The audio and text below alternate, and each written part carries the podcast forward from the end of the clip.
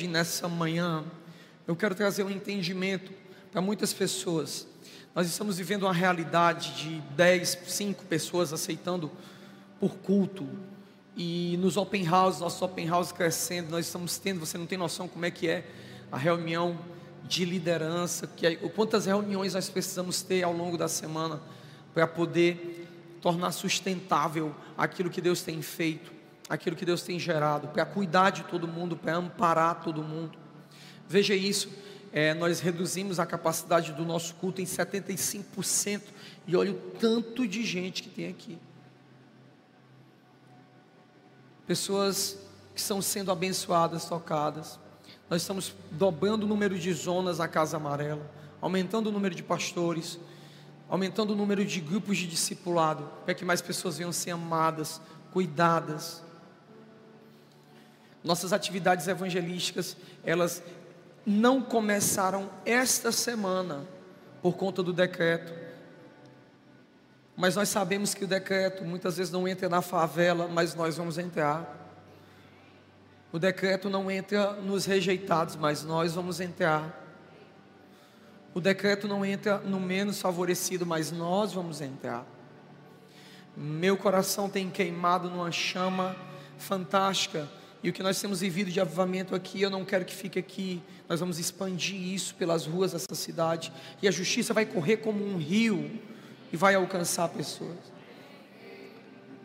Meu coração tem, tem queimado muito Pastor Silvio, Pastor Elai, eles têm desenvolvido um trabalho no Parque Leblon. Nós estamos desenvolvendo algo. Eu quero sentar contigo, Silvio, depois e de nós podermos trabalharmos juntos. E se ninguém olha para aquele povo, nós estamos olhando. Nós vamos olhar e vamos expandir a graça e o amor de Deus. Na última reunião de Santos Loucos, chegou um rapaz aqui com a escolinha de surf. E ele trouxe uma galerona que o pessoal tocado, sendo abençoado que o Evangelho do Reino tem sido pregado.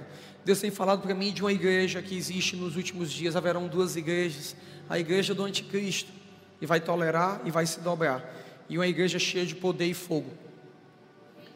Eu escolhi ser a igreja cheia de poder e fogo, que anuncia o Evangelho, que anuncia, que não se envergonha. Irmãos, nós não, não temos sabedoria de palavras. Eu estava prestando atenção, estava falando. Homem, não bote fogo em ninguém, não.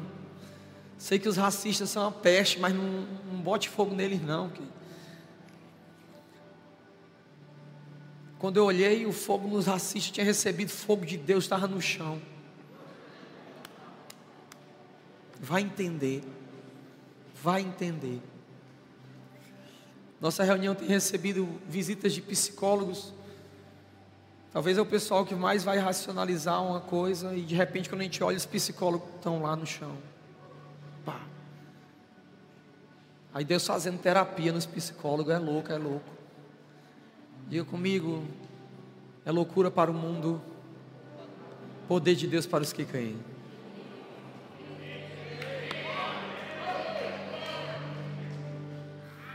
Amém. Eu vou gastar mais tempo falando isso com vocês.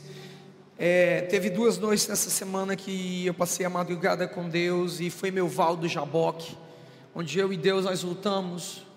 Deus me espancou nessas duas noites. Quando eu falo me espancou, me espancou mesmo, porque eu acordei de madrugada, acordei de manhã quebrado. Primeira noite, de segunda para terça, Deus disse assim: "Não vá para o quarto". Senhor, eu estou casado há 12 anos, eu nunca dormi fora do meu quarto. Não, mas hoje você vai dormir comigo aqui. Eu e você. que eu não vou te bater na frente da tua mulher que vai fazer vergonha a você. E eu deitei no sofá, coloquei uma música de adoração, coloquei, e ele passou a madrugada me quebrando, me ensinando coisas, me dando uma surra. Ele me perguntou, William, o que segura um avivamento? Eu disse, Senhor, o que mantém um avivamento é a oração. Aí ele é não, pá, peia em mim. Depois de uma hora, William, o que mantém o avivamento, Deus, é a pregação do Evangelho. É não, pá! Mais uma hora. Aquela sala chega, estava densa da glória de Deus.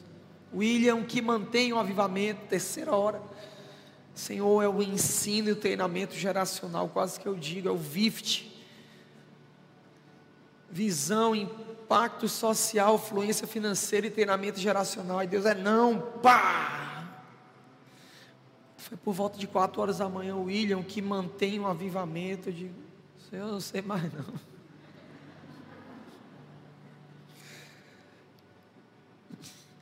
Diga logo que eu não aguento mais apanhar.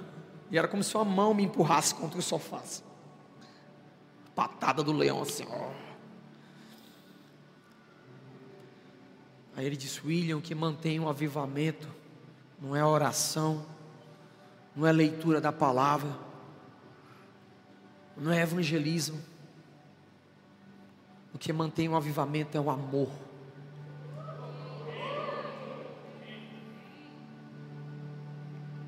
Porque ainda que você entregue seu corpo para ser queimado pelo fogo do Espírito e você não tiver o amor, isso não vai valer de nada. O amor. Quando foi no outro dia, eu acordei de manhã e eu saí ligando para todos os contatos, todos os pastores, amigos meus, que eu não tinha necessidade alguma de falar com eles, porque eu estava bem. Mas se eu quero crescer em avivamento, eu tenho que crescer em amor e tenho que ligar para quem eu não preciso e dizer eu preciso de você. Por quê? Porque se eu quero manter um avivamento, eu vou precisar de amor. Amor ao próximo. Eu vou gastar mais tempo falando sobre isso depois.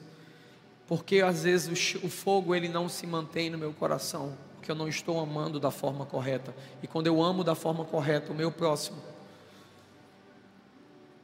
quando eu amo da forma correta, o amor, diga comigo, o amor, ele não começa pelo mendigo, ele não começa pelo mendigo, ele começa pelo próximo. Quem está mais próximo de você? Tem que entender isso. Minha família, meus irmãos, a igreja, e aí eu vou estendendo as cordas do amor. E depois eu vou para assistência social. Eu vou cuidar das pessoas. Daí esse avivamento ele vai se alastrando, porque ele não é baseado em orgulho, ele é baseado em em amor. A gente vai falar mais disso. Só que hoje eu quero trazer clareza sobre um assunto porque tudo aquilo que eu entendo, eu ganho o direito de usufruir. O reino de Deus, a forma que se cresce no reino de Deus é por acessos, entende? Por acessos. Ou seja, aquilo que eu acesso, eu ganho o direito de usufruir. Quando Jesus fala assim: "E dar-te-ei as chaves do reino de Deus", e o que você ligar na terra será ligado no céu. Jesus está falando assim para Pedro: Pedro, Pedro, eu vou te dar acessos a revelações. E você vai entender, e quando você entende, você usufrui. Qual a diferença de você para outro irmão que recebe mais? É que aquele irmão está acessando uma revelação no mundo espiritual que você não está acessando. Diga comigo, as chaves são revelações então, quando você recebe uma, por isso que é preciso intimidade com Deus, porque você recebe uma revelação e essa revelação ela habilita um novo nível para você. Você está aqui, mas depois que você recebe essa revelação, você acessa outra realidade. Ou seja, tem pessoas que acessam a realidade da cura, por quê? Porque elas receberam essa revelação. E essa revelação se recebe pelo que? Pelo esforço, não pela fé. Eu creio. Porque criei, fui salvo, assim diz a palavra. Amém? Então eu quero te levar a acessar uma revelação hoje. Quantos querem acessar uma revelação hoje? Quantos querem acessar um novo ambiente espiritual hoje? Amém? Uma das palavras proféticas que nós recebemos hoje é que Deus ele traria socorro financeiro. E hoje eu quero falar sobre socorro financeiro. Amém. Amém. Quem não quiser ser socorrido financeiro, diga amém. Amém. Só duas pessoas aqui. Amém. Hã? Amém? Agora, quem quer socorro financeiro, diga amém. amém. Quem quer favor financeiro, diga amém. amém. Quem quer impacto e influência financeira, diga amém. amém. Quem quer ser um portador de bênçãos, diga amém. Quem mijou na cama hoje, diga amém. Opa. É, mijou na cama hoje, esses dois aí.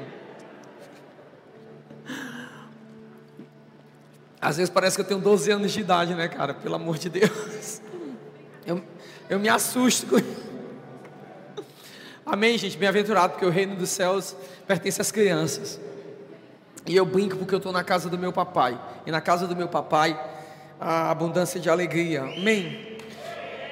Quero te ensinar então alguns princípios hoje, tá certo? Se você puder anotar, pode anotar. Se o pessoal da mídia puder correr comigo. O primeiro é: Deus, quando salva, Ele não salva só a alma. Anote. Deus, quando salva, não salva só a alma. Amém? Quando Jesus ele salva a mulher do fluxo de sangue, ele vai e diz assim: Vai, a tua fé te salvou. A palavra que é usada ali para salvação no grego não tem a ver só com salvação da alma. A maioria das pessoas que estão na igreja, elas procuram salvação da alma e elas são burras. Por que ela é burra? Se você faz isso, você é burro. Por que você é burro? Porque você está sofrendo pela uma coisa que Deus te deu, a primeira coisa, quando você recebeu Ele. Quando você conhece Jesus, quando você recebe Jesus na sua vida, você ganha de brinde uma coisa chamada salvação. Diga comigo, salvação. E isso não é fruto seu. Não é fruto seu. Não é. Não fruto de nenhum, olhe para mim, não é fruto de nenhum esforço seu. Isso é obra da cruz. Amém? Ou seja, o que você fez para que Jesus chamasse? Você fez alguma coisa? Você precisou pagar algum preço para você entrar na igreja e receber Jesus? Precisou? Então diga comigo, também não preciso fazer nada para manter minha salvação porque é um prêmio de Deus. O que eu preciso? Eu preciso crer. Amém? Amém? Amém? Estão comigo? Deixa eu explicar isso. A salvação, ela é o primeiro benefício que você recebe da sua alma quando você recebe Jesus. E ela é recebida pela fé, meu querido. Pela fé. Você creu e foi salvo. Só que tem pessoas que você pergunta para ela depois de 20 anos indo para a igreja, 20 anos, você pergunta, por que você vem para a igreja? Não, porque eu quero ser salvo. Nossa, como você é burro. Por quê? Porque você ganhou o equivalente a uma conta bancária milionária e você tinha um cartão de crédito com uma conta de banco milionária mas você decidiu ficar com um rodinho no semáforo, limpando o vidro e esperando migalha. E dizendo assim: Meu Deus do céu, como eu queria mudar de vida. Quando Jesus olha para aquela mulher e diz assim: Vai, a tua fé te salvou. A primeira coisa que ele diz é: A tua fé. A palavra ali, ela é definida em quatro áreas de salvação. A primeira palavra, né, tanto no grego quanto no hebraico, a gente vai entender as aplicações tanto de sotéria, a doutrina da soteriologia, da salvação, ou soso, que é a, a, a doutrina, a palavra da salvação em Deus. Essas palavras elas explicam quatro áreas. Primeira área, primeiro, diga comigo, primeira. Quando Deus me salva, Ele salva minha alma. Salvou minha alma. Ele salvou. É pela fé, é pela graça. Segundo, a segunda área que Deus salva, Deus salva o seu corpo. É um direito seu. Porque a Bíblia diz em Isaías que verdadeiramente Ele tomou sobre si todas as nossas enfermidades e o castigo que nos traz a paz estava sobre Ele. Eu não, eu não duvido, eu creio. Eu não duvido. Estava aqui no treinamento, aqui falando com o, o nosso time profético e treinando eles, e a gente conversou on, ontem, não, sexta, sobre um homem chamado Smith Wigglesworth. Esse homem para mim, ele é um fenômeno e eu me inspiro demais, isso é uma baita de uma referência para mim, porque a, a, a, a fé do, eh, do, do Wigglesworth, ele, ele, ele é conhecido como apóstolo da fé. Por que, que ele é conhecido como apóstolo da fé? Porque isso em 1920, 1930, ele começou a entender que Jesus levou e que a enfermidade é uma afronta do diabo contra Deus, e ele criou ódio no seu coração contra as obras do diabo e contra Deus, e contra, contra as enfermidades que o diabo colocava nas pessoas. Então ele entendia que cada enfermidade era uma obra do diabo, que ela não era legal. E ele criou um ministério e ele dizia: Eu vou surrar o diabo. Surrar. Então as pessoas traziam enfermidades para ele. Sabe como é que ele curava? Aqui a gente ora, grita, bota você para pular. Sabe como é que era uma reunião de cura com Smith Wigglesworth? A pessoa vinha com ele e dizia assim: Eu tenho problema cardíaco. Então ele botava a pessoa de frente e dava um murro no peito, bufo no peito da pessoa. Ai! Aí o pessoal perguntava: Smith, você está batendo nas pessoas? Não, estou batendo no diabo, eu estou batendo na enfermidade. A pessoa caía no chão, se levantava curada. Ele pegava as veinhas com osteoporose. Imagina isso hoje, gente. O povo e o diário do Nordeste iam ficar loucos. Ele pegava as veinhas com osteoporose e jogava na parede, assim, ó, pá! Aí às vezes se levantava, eu estou curada. Tem um relato dele que eu acho fantástico. Fantástico. Ele estava numa reunião e ele tinha raiva das enfermidades, tinha ódio. E quando a pessoa vinha, mais se lamuriando, mais raiva ele tinha. Porque ele não aceitava o dedo podre do diabo na vida dos irmãos. Aí chegou um irmão com uma maca, trazendo um homem que estava com câncer no estômago terminal. E o hospital disse: pode levar para casa que ele vai morrer. Pode levar. Então levaram um homem mau na maca. Então os maqueiros pensaram assim: bicho, esse cara vai morrer, ele não tem mais nada a perder. Vou levar ele na reunião do Wigglesworth. Vou levar ele. Então, quando levavam ele na reunião do Wigglesworth, pensaram assim: se ele for curado, Deus fez, ele não tem mais chance, não tem nada. Trouxeram ele, antes da reunião começar, botaram ele na frente do Wigglesworth, trouxeram ele e outro. Outro viu, perguntou qual era o problema dele. Não, ele está com câncer no estômago. E chegou um cara com uma úlcera no estômago aqui, né? Uma úlcera. Aí chegou também, viu que ele ia orar, aí botaram o coitado do rapaz que estava morrendo de câncer no estômago. Aí o Iglis, o Iglis ele está com o quê? Com câncer no estômago. Aí é, pá! Quando deu a lapada, ah! o homem morreu. Aí o maqueiro foi e disse: Meu senhor, como é que o senhor faz um negócio desse? A família desse senhor vai ficar louca. Vai não, ele não morreu não. E saiu. E começou a fazer o culto. De repente, lá vem do corredor, o homem em pé. Eu fui curado, eu fui curado. Eu fui. Cinco pessoas entenderam o que eu estou falando. O que é o mais legal? É que quando ele dá uma porrada, pá! E o homem morreu. Aí estava do lado o cara que tinha úlcera. Tinha úlcera no estômago. Ele olhou para o cara: E tu tem o quê? Não, tinha só uma dor de cabeça, mas já passou. Perdeu a cura. Agora o outro foi curado. Por quê? Porque quando Deus te salva, Ele não salva só sua alma, Ele salva também seu corpo. Diga: Eu recebo a minha cura. Eu recebo a minha cura. Você vai aplaudir o Senhor? Aplaude direito.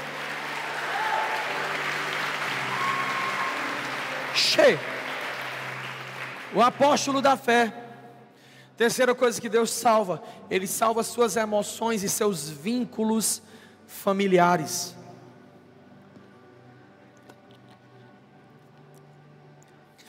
Gente, as pessoas não têm só enfermidades físicas. O maior mal que a gente vê hoje nas pessoas são as enfermidades emocionais. Aquela mulher do fluxo de sangue, ela estava há 12 anos separada do seu vínculo familiar. Ela estava há 12 anos sem ter contato com a sociedade, sendo rejeitada.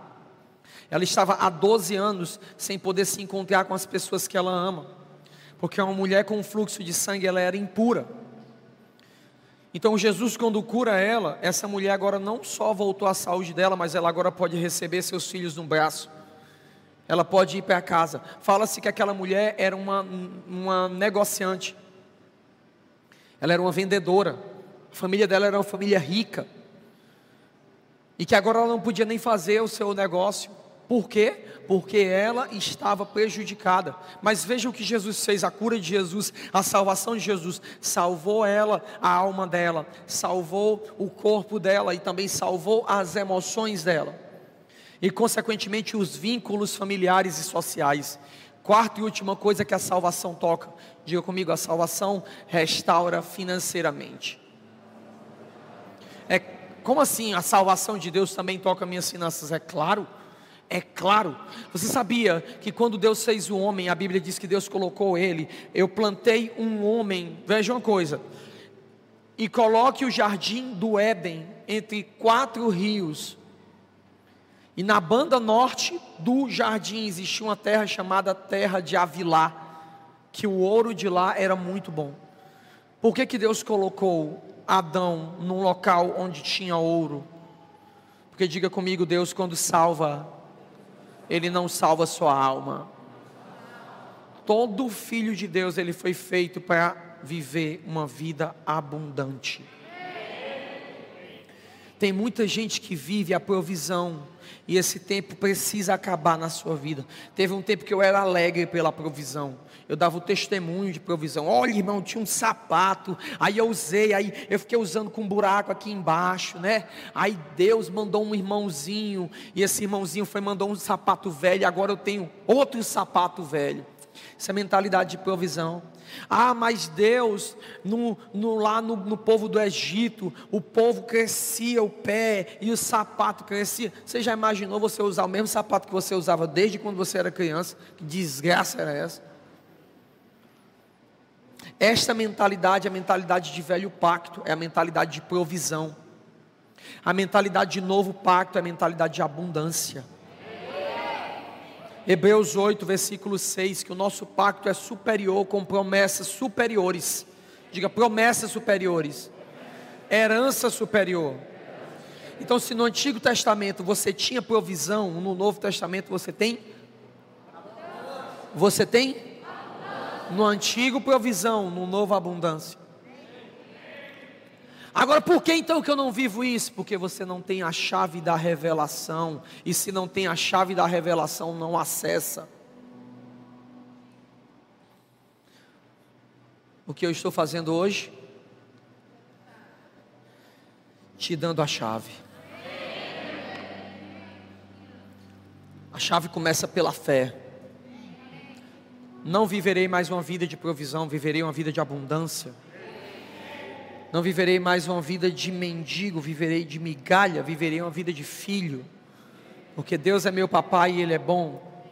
Porque Deus, quando fez o homem, colocou ele na terra de Avilá, onde o ouro era bom. Então eu quero explicar alguns princípios para você. E esses princípios eu vou explicar através da. Eu quero falar de riquezas de justiça com vocês. Tá bom? Para me poder falar sobre isso, você precisa tirar da sua cabeça você precisa parar de criminalizar a riqueza. Pare de criminalizar a riqueza. Enquanto você achar que ter bens é um crime contra Deus, você vai continuar vivendo uma vida miserável. Quando você começar a entender que Deus, Ele abençoa o homem que o ama, aí as coisas vão mudar na sua vida. Que a Bíblia fala que o leão, o leão não tem quem o livrar, a, a águia não tem que livrar, mas aqueles que confiam no Senhor jamais serão confundidos. Jamais. Então começa a entender que Deus, e preste atenção, eu vou te chocar agora, mas sim eu quero te dizer, Deus quer te enriquecer. Pastor, mas o que é isso? É claro que ele tem, não, ele não só quer, como ele tem que te enriquecer. E deixa de ser retardado e deixa ele te enriquecer. Mas, pastor, porque riqueza não é de Deus, porque a gente se corrompe, se corrompe, porque o seu coração já está corrompido. Porque eu tenho sido enriquecido por Deus ao longo dos anos, e cada vez mais eu tenho vivido frutos de justiça frutos de justiça. E é sobre isso que eu quero trazer com você. Então, a primeira chave que eu preciso te dar hoje é que a riqueza não é um crime. E eu não tenho tempo de explicar para você o versículo bíblico que vem na sua cabeça. Ah, mas os ricos não vão entrar no reino do céu, que é mais fácil. É mais fácil um camelo passar pelo fundo da agulha. Eu não tenho tempo de explicar isso. Mas se você puder, assista um sermão meu que tem no YouTube chamado Por que, que os ricos não herdarão o reino dos céus? Assista. Ok? Amém? Amém? Tá certo?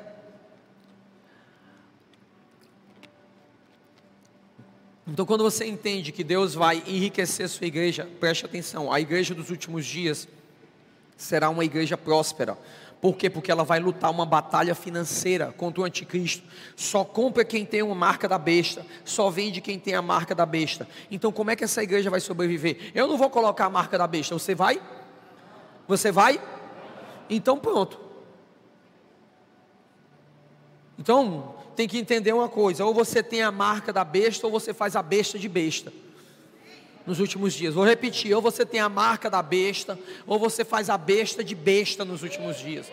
Ou você tem a marca da besta, ou você faz a besta de besta nos últimos dias. E o que é que Deus vai fazer com a igreja? Fazer a igreja fazer a besta de besta. Porque nós vamos viver milagres sobrenaturais financeiramente falando. Eu vou te mostrar isso agora aqui, tá bom? Vamos lá. Êxodo capítulo 12. Primeira coisa que nós colocamos aqui, Deus quando salva, Ele não salva só a alma. Este é o nosso primeiro fundamento. Ok. Êxodo capítulo 12, versículo 35.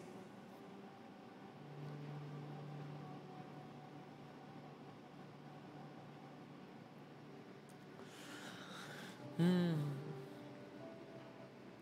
Êxodo 12, capítulo 35. Não sei se a mídia tem aí alguma coisa. Amém? Êxodo 12, 35. Fizeram, pois, os filhos de Israel, conforme a palavra de Moisés, e pediram aos egípcios joias de prata e joias de ouro e roupas e o Senhor deu ao povo graça, ao quem? Aos olhos dos egípcios. E esses lhes davam o que pediam. E despojaram aos egípcios. Preste atenção, diga comigo: despojaram, despojaram. aos egípcios. Vou liberar uma chave agora que não tinha nada a ver. Tem gente que morrendo de medo, está 10, 15 anos, 5 anos, 3 anos no mesmo emprego, fazendo, jogando duro, trabalhando duro e nunca pediu um aumento ao patrão porque tem medo. Ei, deixa eu te dizer uma coisa: quem dá graça é Deus. Aquele povo estava saindo do Egito, dez pragas tinham destruído o Egito, e Deus diz assim: manda ao povo que peça aos egípcios ouro, prata e roupas. Agora imagina os escravos nas portas de, do povo, passando dizendo assim: ó, Oi, se tem um ourinho aí, uma pratinha, uma roupa. E os, os egípcios olhando assim, tenho. Tu trabalhou comigo a vida inteira aqui como empregado, cuidou dos meus filhos, foi babá, toma. E deu, pá. E deu.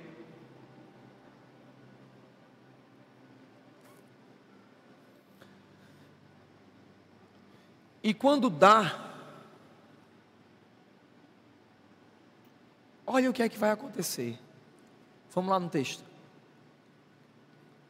Assim partiram os filhos de Israel de Ramassés para Sucote, cerca de 600 mil, 600, 600 mil a pé, Aí eu tenho que virar para cá. Somente de homens, 600 mil homens. Preste atenção, a contagem bíblica nesse tempo era só de homens e homens adultos. Se cada homem tinha um adulto, tinha uma mulher e a média de família era dois filhos, aí nós temos quase 2 milhões de pessoas, tá bom? 2 milhões de pessoas. 600 mil homens, é, sem contar os meninos. E subiu também com eles. Agora vocês vão ler que eu vou ficar quebrando que nem galinha calango aqui. Vamos ler. Um, dois, três.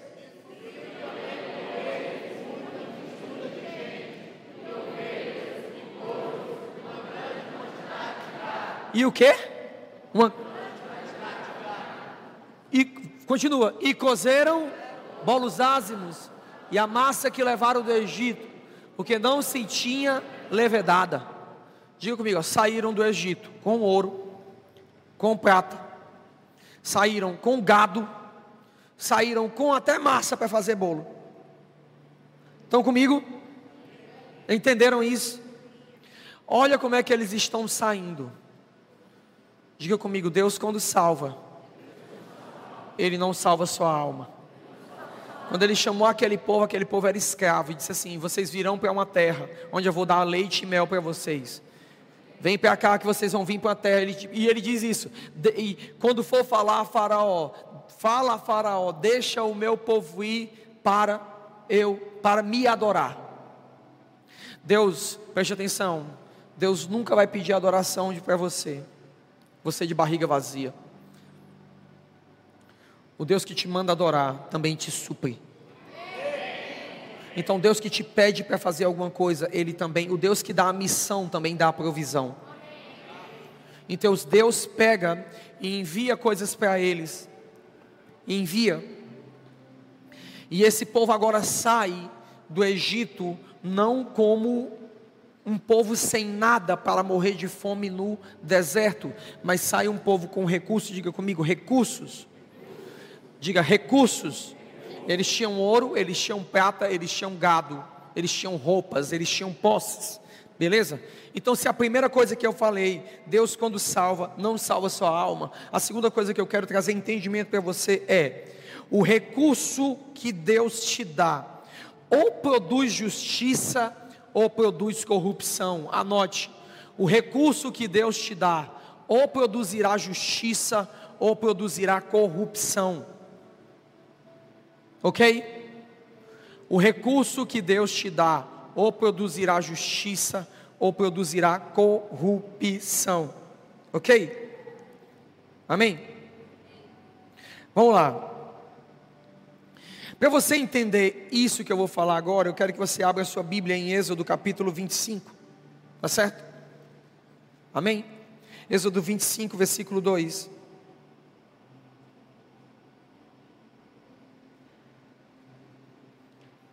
Êxodo 25, capítulo, versículo 2.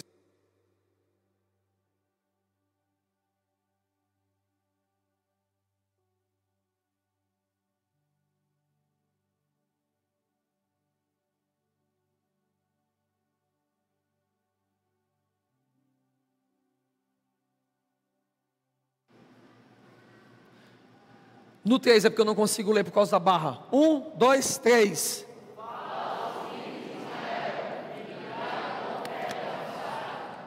Tiagão o quê? Continua.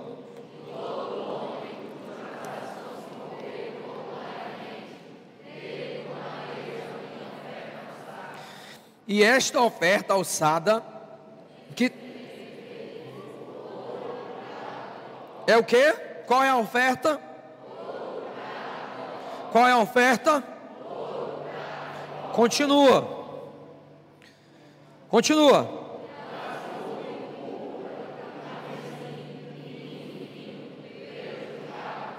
Continua.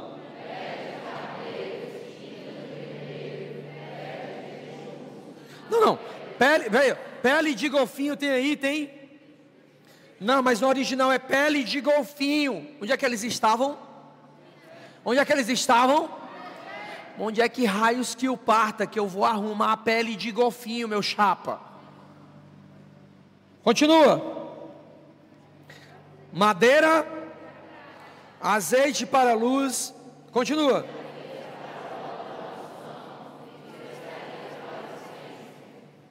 Continua.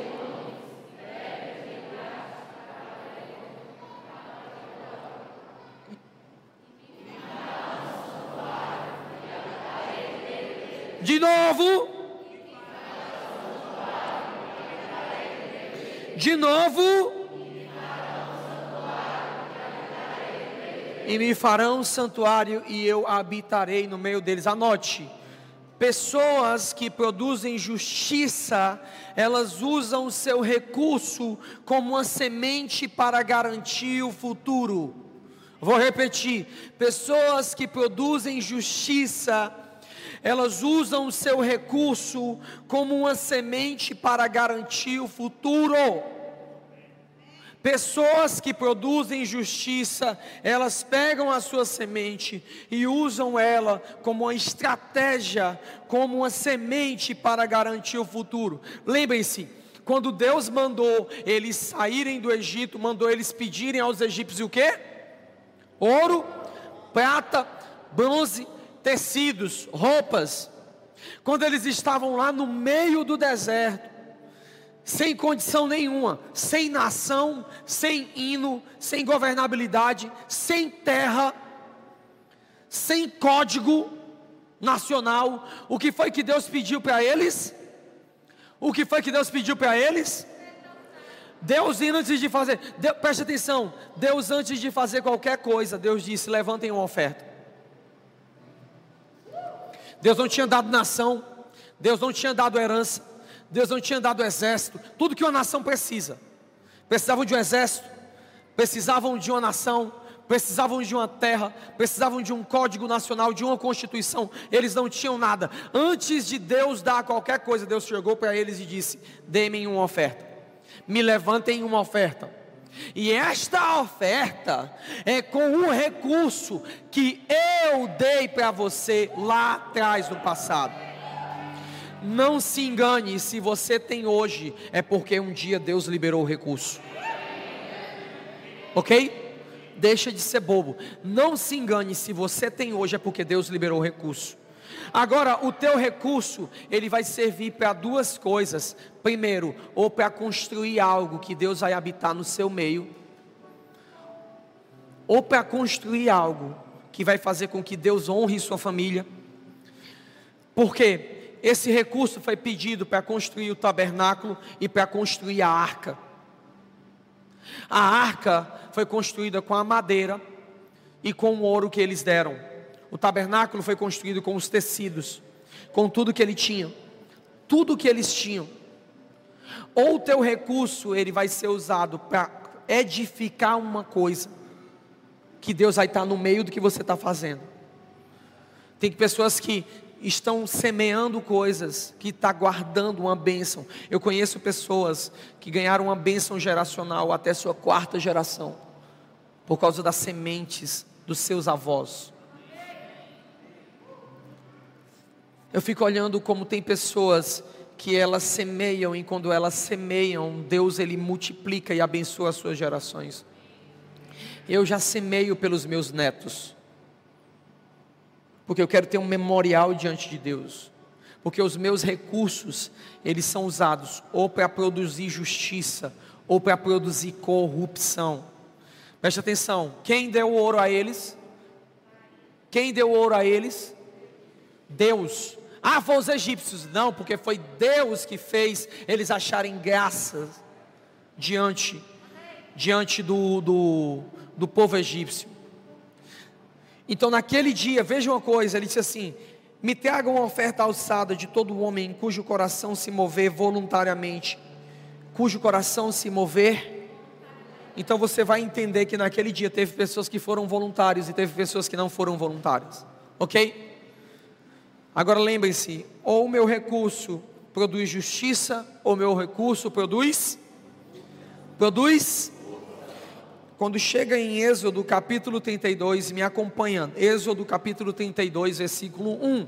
Vamos ler esse texto agora. Mas vendo o povo que Moisés demorava e tardava em descer do monte, acercou-se de Arão e lhe disse: Levanta-te e faze-nos um Deus que vá diante de nós. Porque quanto a esse Moisés, o homem que nos tirou da terra do Egito, não sabemos o que lhe aconteceu. E Arão lhes disse: Tirem então os ossos pendentes de ouros que estão nas vossas orelhas, as vossas mulheres, dos vossos filhos e das vossas filhas, e trazei-nos. Então todo o povo, tirando os pendentes de ouros que estavam nas suas orelhas, trouxeram a Arão, e ele os recebeu das suas mãos e com um burril deu forma ao ouro, e dele fez bezerro de fundição. Então eles exclamaram: Eis aqui, ó Israel, o teu Deus, que te tirou da terra do Egito. E Arão, vendo isto, edificou um altar diante do bezerro, e fazendo uma proclamação, disse: Amanhã haverá festa a este Senhor. Preste atenção. Da onde foi tirado o ouro? Da onde foi tirado o ouro para fazer o bezerro de ouro? Preste atenção, eu sei que foi tirado do Egito, mas ele foi tirado do brinco. Por que, que não fala? Tirou-se o brinco de outras coisas. Tirou-se o brinco das orelhas das mulheres. Quando a Bíblia falar de orelha e orelha furada, ela está falando de serviço. Ela está falando de vínculo, vínculo de adoração. O salmista dizia que ele era um servo da orelha furada. Por quê? Porque no Antigo Testamento, quando você era liberto, você era um escravo e você era liberto, e você amava muito aquele Senhor, você dizia: Eu quero te servir para sempre, porque eu te amo, meu Senhor, e morar na tua casa é melhor do que ser livre. Então aquele Senhor ia até a porta da casa dele, e pegava o servo dele, e então ele furava a orelha do servo na porta da casa dele, pá, e colocava um brinco. E todos que olhassem e vissem aquele homem com brinco saberiam que ele era um escravo voluntário. Então, você precisa entender que o ouro que foi, foi usado para construir um ídolo, ele é um símbolo. E qual é este símbolo? São as coisas que eu me amarro financeiramente. Os ídolos que eu me amarro voluntariamente. Preste atenção: o ouro que não foi usado para construir a arca ficou retido para construir o bezerro. O teu recurso constrói alguma coisa que vai abençoar a Deus, o teu recurso vai construir alguma coisa para a tua corrupção. Porque eu tenho certeza que essas mulheres que não tiraram os brincos das suas orelhas, elas pensaram quando estava construindo a arca: é, não precisa, para que isso? Todo mundo já deu demais. Sabe por quê? Porque elas estavam amarradas, entrelaçadas a isso. A gente estava conversando com a nossa coordenadoria e foi nos dito que a gente tenta, a gente escuta tudo que acontece nos open house.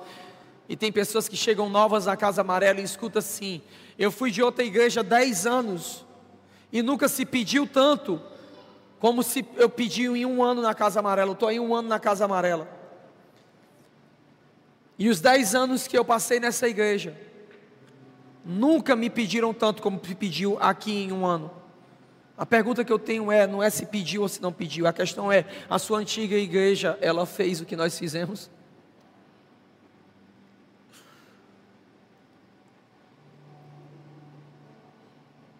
Porque morreu na miséria e morreu no mesmo canto. A sua antiga igreja passou 30, 40 anos no mesmo canto, no mesmo bairro, com as mesmas pessoas, fazendo as mesmas coisas e nunca rompeu. Qual testemunho de fé a sua igreja tem?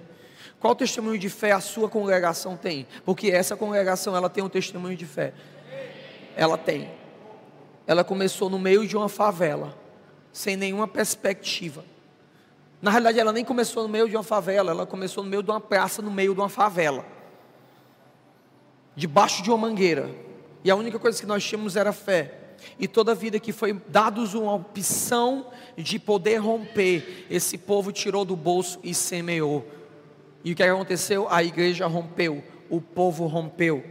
Quando nós começamos essa igreja, a maioria das pessoas eram adolescentes, tudo do subúrbio, tudo da periferia, e foi em momentos como esse que eles ofertaram. E quando eles ofertaram, hoje eu olho para eles, todos estão em cargos governamentais, com bons empregos, são empresários.